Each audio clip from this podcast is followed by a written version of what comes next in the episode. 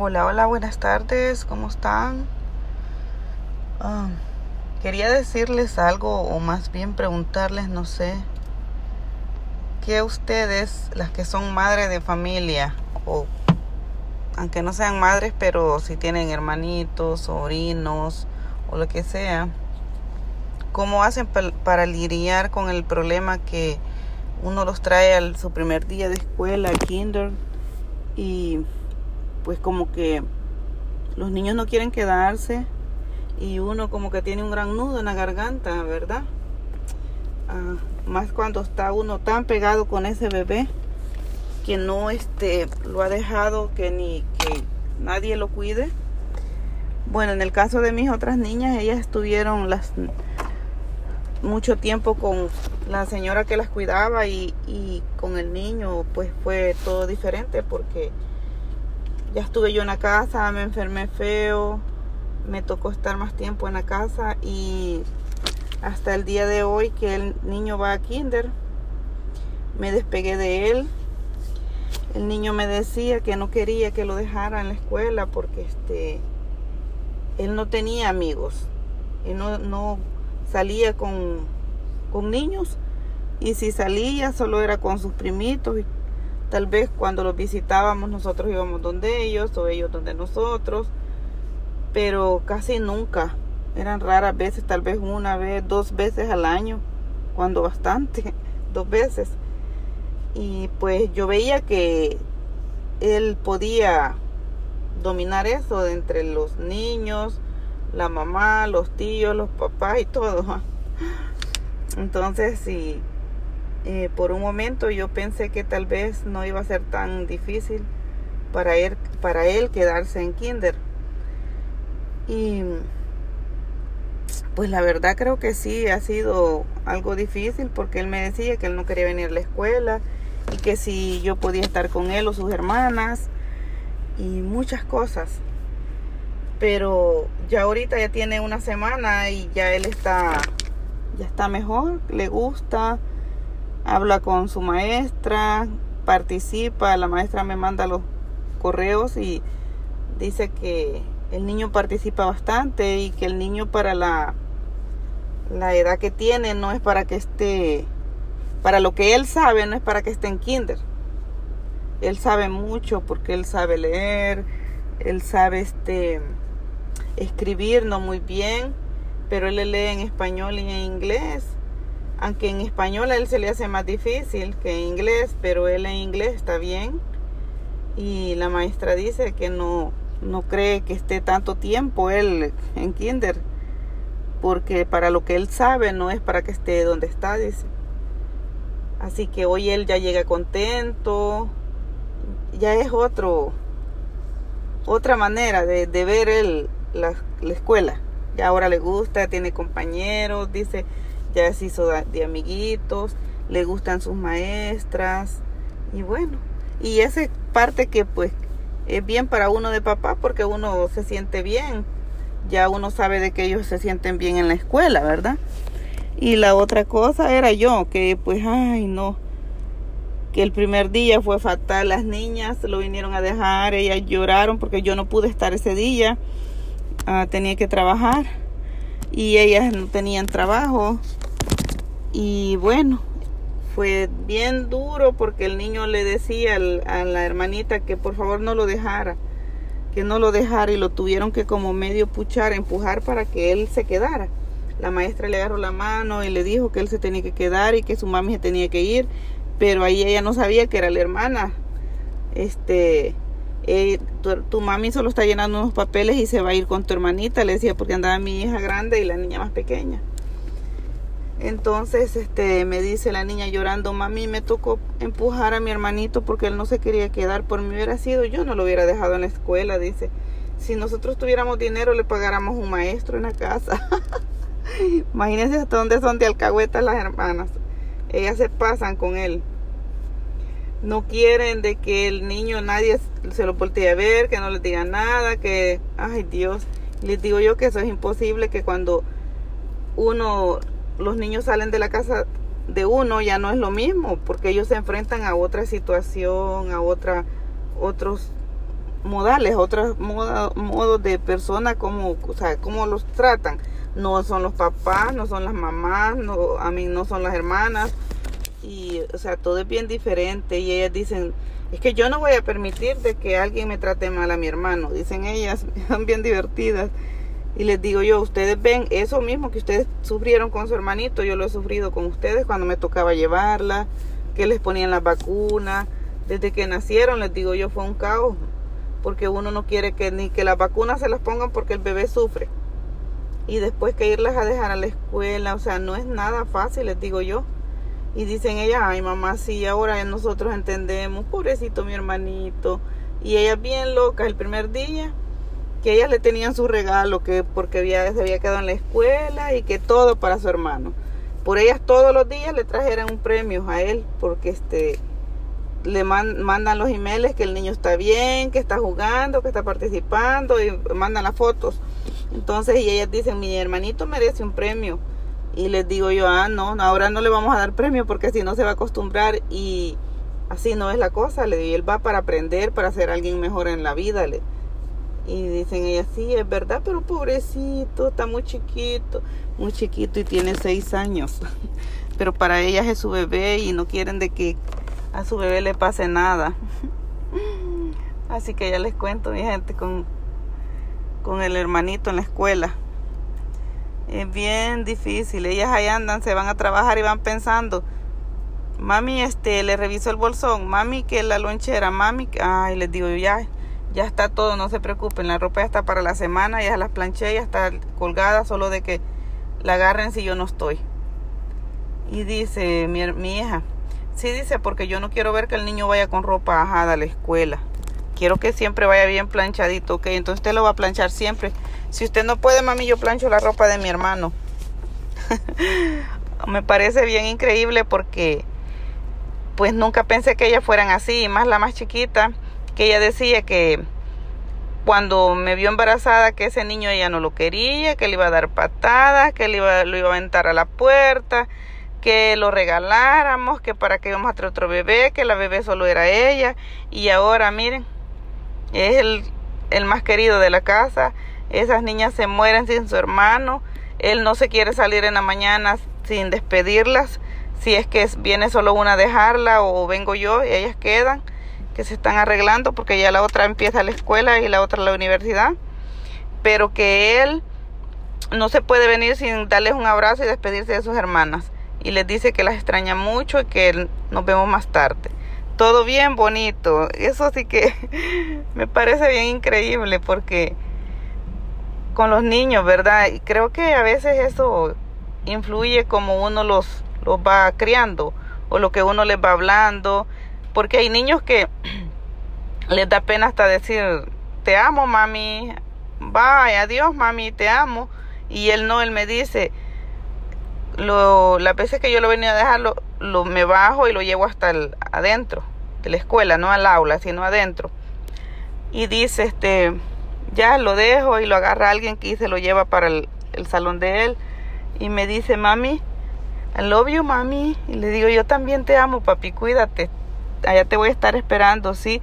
No te vayas a olvidar de mí, me dice en inglés. no te olvides del tiempo que yo salgo. Y le digo, no, papi, no me voy a olvidar y me dice eso porque este un día veníamos nosotros, veníamos a tiempo.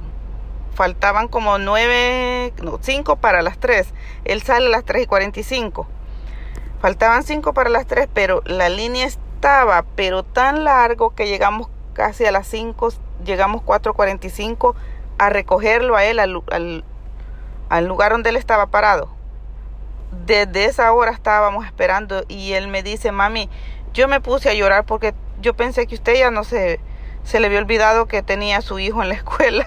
Y le digo, no, hijo, no se me había olvidado. Y ya le enseñé yo desde dónde nosotros estábamos. Oh my God, dice, tan lejos.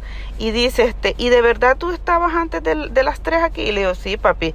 Y le dice mi hija, porque venía la niña pequeña, que yo le digo que ya tiene 16 años. Este, sí, sí, eh, Darwincito le dice, nosotros veníamos de, de, temprano y desde aquí nos agarró ese gran tráfico hasta llegar allá donde estaba usted a su línea. Y era cierto, oh Dios, era un tráfico y una desesperación porque yo sabía que él se iba a desesperar porque era primera vez. Pero no, dice que le dijo la maestra, no llores, tu mami no se ha olvidado de ti, tu mami ahorita viene en el tráfico. Y era cierto, yo venía en el tráfico. Y así que por eso él hoy me dice, mami, no se olvide de mí. Y le digo, papi, yo nunca me olvido de usted, yo lo estoy esperando. Así que ahorita aquí estoy, gracias a Dios no había tanto tráfico, ya estoy cerquita de la línea donde él lo sacan para que agarre el a borde del carro.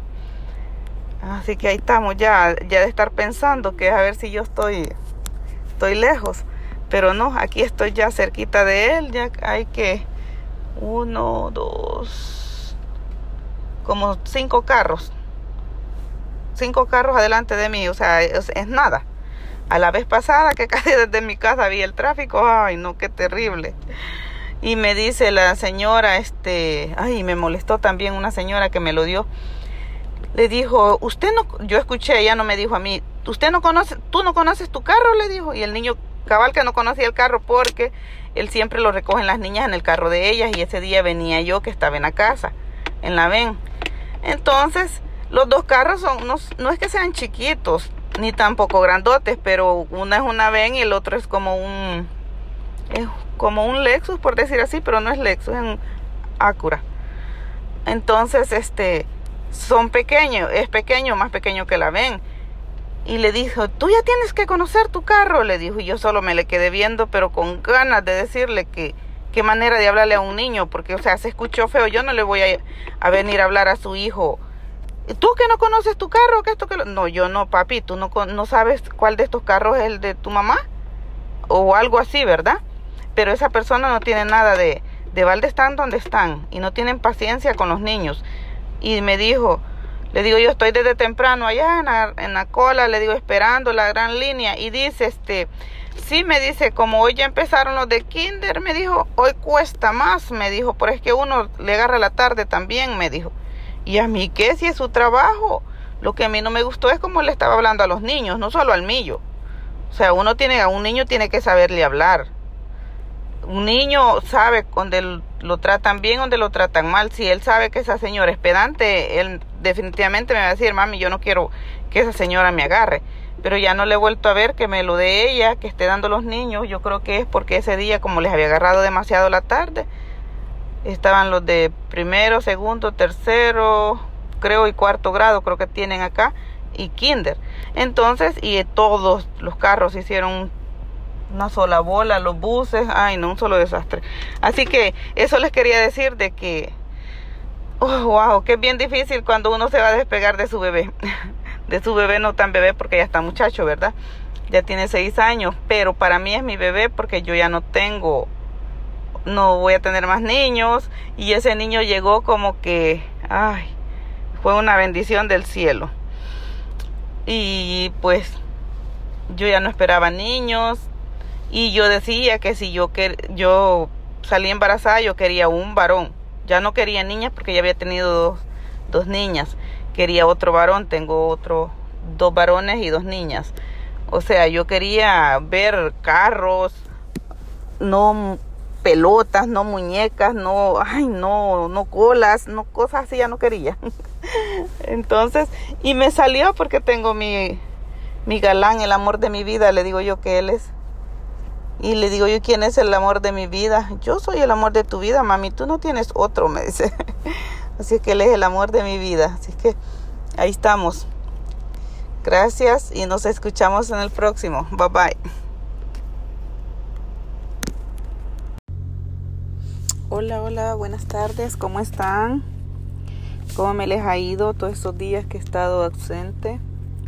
Siempre en la misma rutina, pero ahí vamos tratando de, de ver qué se hace y tratando de sacar lo mejor de los problemas que uno tiene, ¿verdad?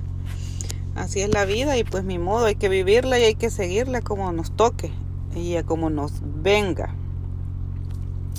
Les quiero uh, leer o comentar un poquito de un libro que me, me gusta mucho. Esto mismo me pasa a mí. Dice, ¿sabe qué pasa hoy con mi vida? Me gustan los problemas, los desafíos, pero sobre todo me gustan, me gusta salir sola de ellos. Y cuando pido ayuda es porque en realidad ya no puedo, pero la mayoría, la mayor parte me gusta hacerlo yo, porque yo llevo sangre, flores y así soy yo. Me gusta eso. ¿Qué ustedes creen? ¿Les gusta salir sola de los problemas? ¿Les gusta tener desafíos? ¿Qué les gusta? A mí sí me gusta salir sola de los problemas, pero muchas veces es imposible uno salir solo de los problemas siempre este, se necesita, muchas veces se necesita ayuda, ah, como por ejemplo en este caso, en mi problema que estoy viviendo, yo he necesitado mucho de mi, de mi familia, el apoyo de mi familia, el apoyo de los amigos, de las amistades, este, de la familia de mi esposo, ha estado muy pendiente y la verdad sí he necesitado. Mis hermanos me han ayudado demasiado y en este caso no podía yo sola, definitivamente. No puedo yo sola. Tengo que buscar ayuda. En muchas cosas. Que para con el niño, que con el niño casi siempre mis hijas se encargan.